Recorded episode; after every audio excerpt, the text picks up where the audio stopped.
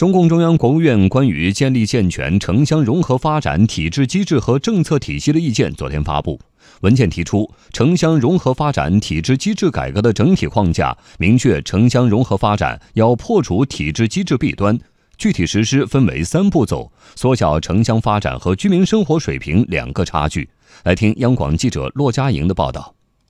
文件明确了建立健全城乡融合发展体制机制和政策体系的整体框架：一是坚持农业农村优先发展的总方针；二是以协调推进乡村振兴战略和新型城镇化战略为改革抓手；三是明确改革的目标是缩小城乡发展差距和居民生活水平差距；四是以完善产权制度和要素市场化配置为重点，坚决破除体制机制弊端，促进城乡要素自由流动、平等交换和。和公共资源合理配置。意见还提出三步走的时间表：第一步到二零二二年，城乡融合发展体制机制初步建立；第二步到二零三五年，城乡融合发展体制机制更加完善，城乡发展差距和居民生活水平差距要显著缩小；第三步到本世纪中叶，城乡融合发展体制机制成熟定型。改革开放以来，我国在统筹城乡和城镇化建设方面取得了很大进展。中国社科院农村发展研究所研究员。李国祥认为，这份文件的印发让新型城镇化和乡村振兴战略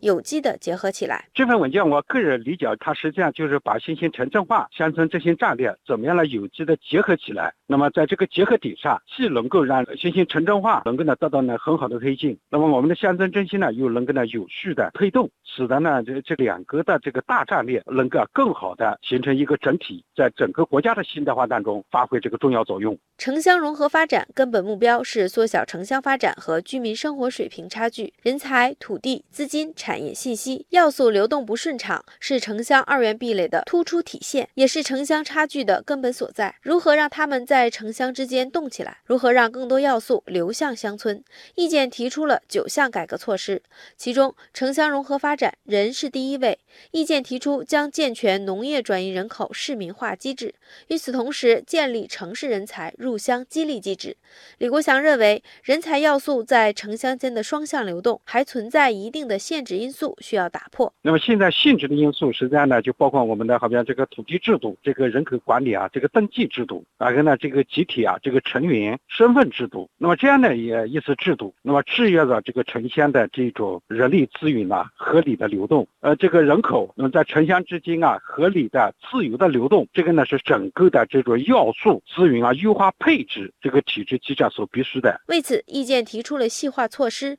比如有力、有序、有效深化户籍制度改革，放开放宽除个别超大城市外的城市落户限制，全面落实支持农业转移人口市市民化的财政政策，制定财政、金融、社会保障等激励政策，吸引各类人才返乡入乡创业。在吸引城市人才入乡方面，中国人民大学农业与农村发展学院院长温铁军提出，要注重人与乡村资。源的有机结合，鼓励市民下乡，不是简单的去说市民中的人才下乡，而是应该鼓励城乡真正意义的融合。农村中的要素和城市中的要素呢，应该是自由流动的。农村中现在的这些资源性资产呢，尽可能转变成价值化的股权。城乡之间呢，可以交易这种股权，而不是直接去占有资产。市民下乡，无论是开民宿还是搞市民农园，这些呢就都会很顺利，不会像过去那样跟单家独户的农民打交道。人才要素互通，土地要素则要活用。意见提出构建城乡统一的建设用地市场。目前，农村土地所有权、承包权、经营权三权分置的制度已经正式确立，并在加快落地。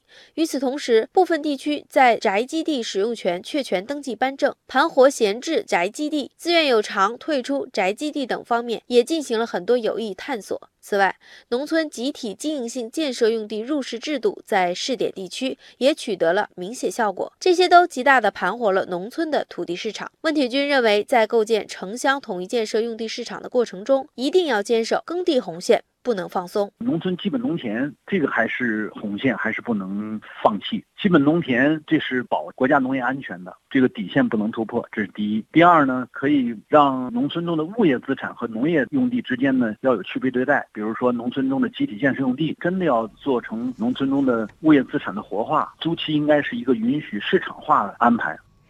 现阶段推进城乡融合发展，既是破解新时代社会主要矛盾的关键抓手，又是现代化的重要标志，也是拓展发展空间的强大动力。如何建立健全城乡融合发展的体制机制、政策体系，又该如何设计？更多内容，请关注央广经济之声。